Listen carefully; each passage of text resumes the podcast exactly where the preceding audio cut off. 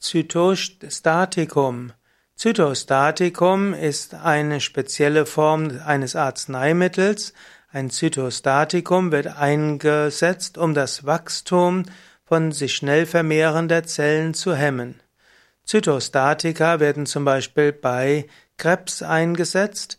Zytostatika werden auch eingesetzt bei bestimmten Formen von Autoimmunerkrankungen.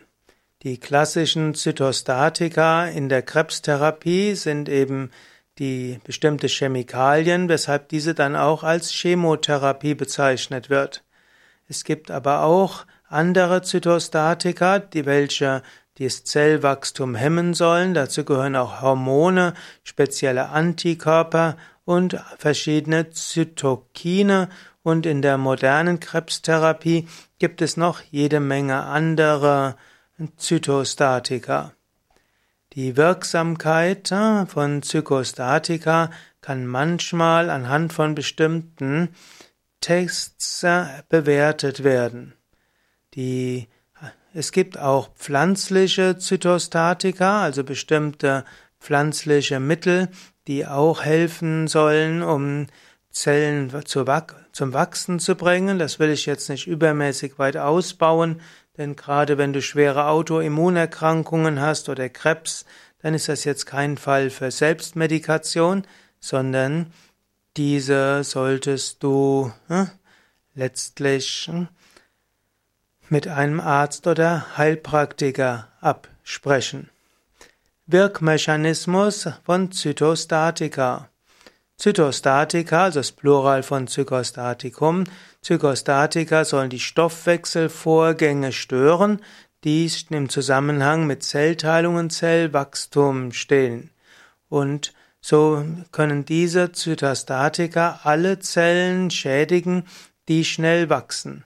Dazu gehören dann zum Beispiel eben die Krebszellen, aber auch die Schleimhautepithel, also von Mund- und Magen-Darm-Trakt und was dann auch heißt, dass man typischerweise, wenn man, wenn jemand eine Chemotherapie mitmacht, einen trockenen Mund hat und auch bestimmte Probleme im Magen-Darm-Trakt hat oder auch beim Geschlechtsverkehr.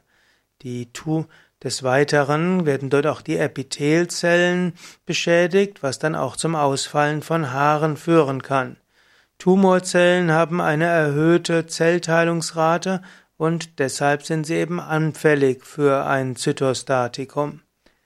Und äh, so sind die Zytostatika letztlich hochtoxisch, aber die meisten gesunden Zellen können das überleben, aber es gibt jede Menge negative Begleiterscheinungen von einer Behandlung durch Zytostatika.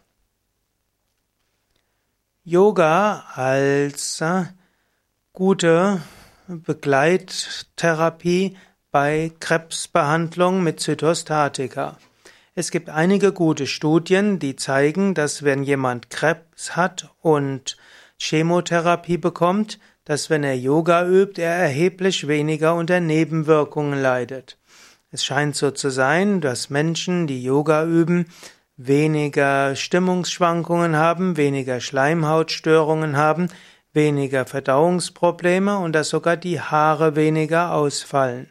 Also es gibt körperliche Reduktionen von Nebenwirkungen, aber es gibt auch die psychische Komponente, das heißt auch die Psyche wird weniger in Mitleidenschaft gezogen.